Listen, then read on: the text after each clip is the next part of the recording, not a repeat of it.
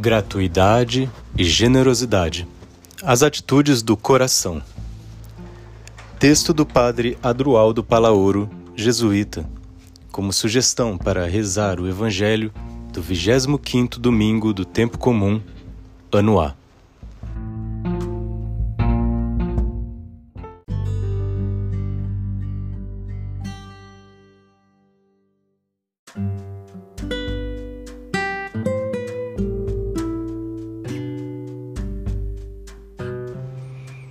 Estes últimos trabalharam uma hora só, e tu os igualaste a nós, que suportamos o cansaço e o calor o dia inteiro. Mateus 20, 12.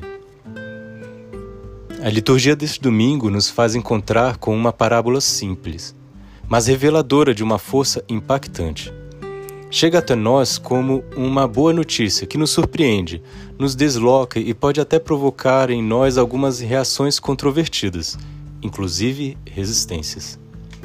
A parábola começa como muitas outras. O reino dos céus é como a história do patrão. Ela vai desvelando o modo provocativo de agir deste personagem, o mistério mais profundo de seu ser a profundidade e a coerência de sua bondade e de seu amor. Diante desse mistério, não podemos permanecer indiferentes. A parábola nos coloca diante de um Senhor que sai de sua casa e vai, pessoalmente, buscar trabalhadores para sua vinha em diferentes horários do dia. A seguir, vem o núcleo do relato, o fato que muda o tom e provoca reações diferentes. No fim do dia, paga a todos o mesmo valor que lhes havia prometido. E o mais estranho é que começa a pagar pelos últimos. Tal atitude provoca reações de protesto nos ouvintes. O dono da vinha parece estar sendo muito injusto. Os primeiros que foram chamados trabalharam várias horas a fio e aturaram o calor do dia. Como então o Senhor pode dar o mesmo salário àqueles que trabalharam apenas uma hora? Parece que estamos diante de uma tremenda injustiça. Vivemos a cultura da meritocracia. Cada um deve receber segundo seu esforço e suas conquistas. Quanta importância é dada aos méritos na vida, na sociedade, na educação, na religião. Por isso, existem as homenagens, premiações, reconhecimentos públicos, livros comemorativos, nomeações honoríficas. Escutamos com frequência: mereceu pelo que fez. Depois de tanto esforço realizado, era justo que ganhasse o prêmio. Cremos que faz parte da justiça ganhar quem merece, quem trabalhou mais, quem se esforçou mais. Inclusive, quando fazemos elogio a uma pessoa que faleceu, destacamos sempre seus méritos, o que ela fez, a qualidade de suas obras, o prestígio que foi conquistando, o trabalho que realizou. A ideia do mérito perpassa todas as dimensões da existência, incluída a dimensão religiosa, onde dá lugar a uma religião mercantilista, que, pro, que conduz facilmente ao farisaísmo. O fiel não só presume de suas boas obras, mas se considera justo acima dos outros e merecedor dos favores divinos, ou com direitos diante de Deus. É a religião do ego, porque não é justo que os últimos sejam os primeiros. O evangelho desse domingo revela-se desconcertante, porque rompe o sistema vigente da retribuição dos méritos. O Senhor do universo não é um Deus mesquinho que, que estabelece uma contabilidade para premiar ou retribuir seus filhos e filhas. Os primeiros serão os últimos, e os últimos serão os primeiros, afirma Jesus com contundência. Trabalhar na vinha do Senhor não é questão de quantidade, mas de qualidade. Já é um privilégio o fato de sermos chamados a colaborar e devemos aproveitar a oportunidade que nos é oferecida. Aqui não há lugar para comparação, competição e inveja. Os trabalhadores da primeira hora revelam que sua vida tem um sentido interesseiro.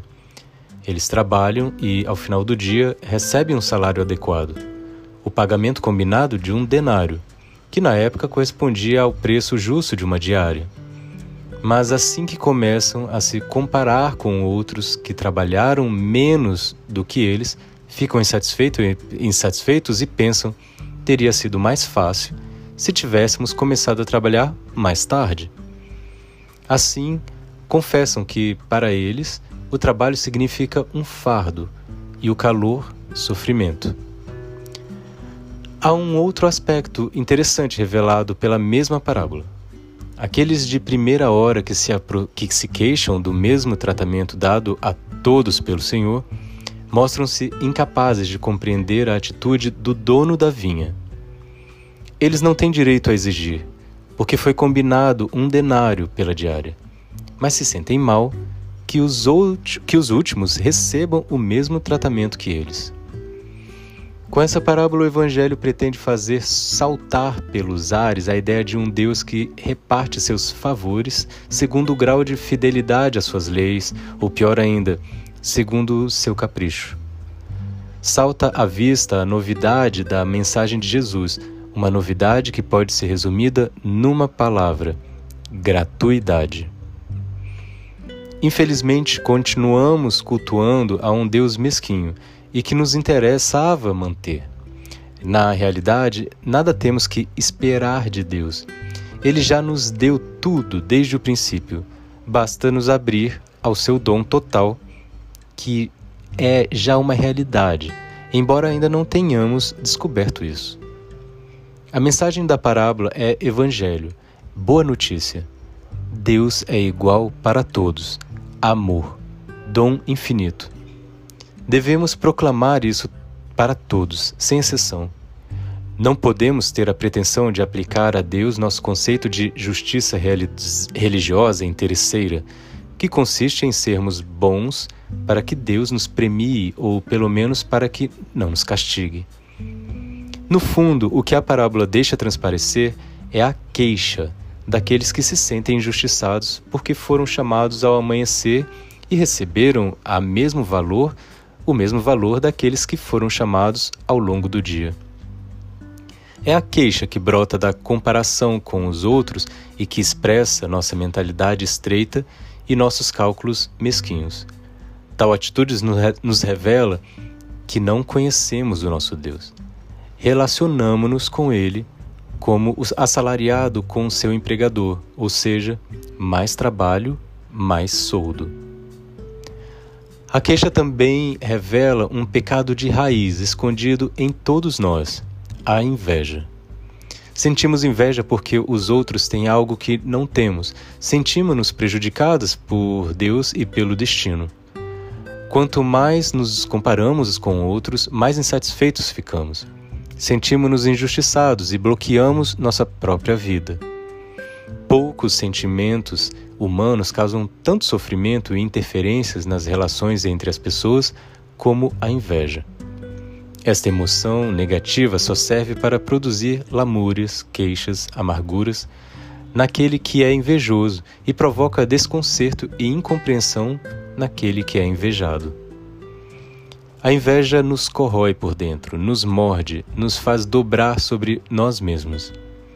E, ao mesmo tempo, coloca uma barreira entre nós e aqueles a quem invejamos. Assim não convertemos em rivais, em inimigos, em objeto de menosprezo. Na, na realidade, o objeto, o objeto invejado é o de menos. Pode ser o trabalho, um bem material, uma relação pessoal, uma conquista. O terrível é como a inveja mata a relação. E como vamos nos fechando em um poço de amarguras e queixas, esquecemos-nos de todos os dons e benefícios que temos. Que atitudes sadias devemos assumir para não deixar que a inveja e a comparação determinem nossa vida? Frente à comparação e à inveja, talvez o mais urgente seria despertar a gratidão o olhar lúcido e consciente à nossa própria vida. Aprender a valorizar os muitos dons que temos, os benefícios que continuamente recebemos e que são oportunidades que nem todos têm, aprender a, a reconhecer e celebrar os dons próprios, os recursos originais, as conquistas pessoais. Uma outra atitude seria a de ativar a alegria pelo bem alheio, aprender a vibrar com as conquistas dos outros. Alegrar-se com a alegria do outro é a expressão máxima da maturidade, do descentramento, de gratuidade. A gratidão nos revela que tudo o que somos ou temos foi dado por Deus e recebido por nós. Tudo foi e é graça, como se lê na carta de Paulo. Em que você é mais que os outros? O que é que você possui que não tenha recebido? 1 Coríntios 4, versículo 7. O fato mesmo de ir à vinha na primeira hora já é um presente um privilégio, uma oportunidade a ser vivida com intensidade em comunhão com os outros. Quando compreendemos a verdade de que somos, ou seja, plenitude de vida, deixamos de nos apropriar dos resultados. Atuamos sem a ganância do fruto. Nossas ações nascem e fluem a partir da compreensão do que somos. O orgulho no êxito e a culpa no fracasso se esvaziam. Acabam a comparação, o juízo e a desqualificação dos outros.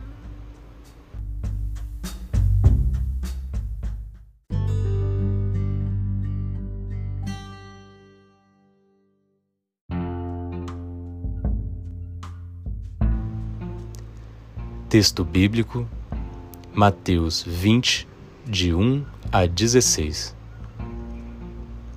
Na oração, alimente uma memória sadia, reconhecendo que tudo é graça, de graça, que você é uma pessoa agraciada, cheia de graça. O agradecimento é, para Santo Inácio, a experiência humana que mais pura e decididamente mobiliza a generosidade da pessoa. A gratidão é a mais agradável das virtudes que virtude mais leve, alegre, mais luminosa, mais humilde, mais feliz. É por isso que ela se aproxima da caridade, que seria como a gratidão sem causa, uma gratidão incondicional. Gratidão. Desfrutar a eternidade no cotidiano da vida. Viva em contínua ação de graças. Boa oração.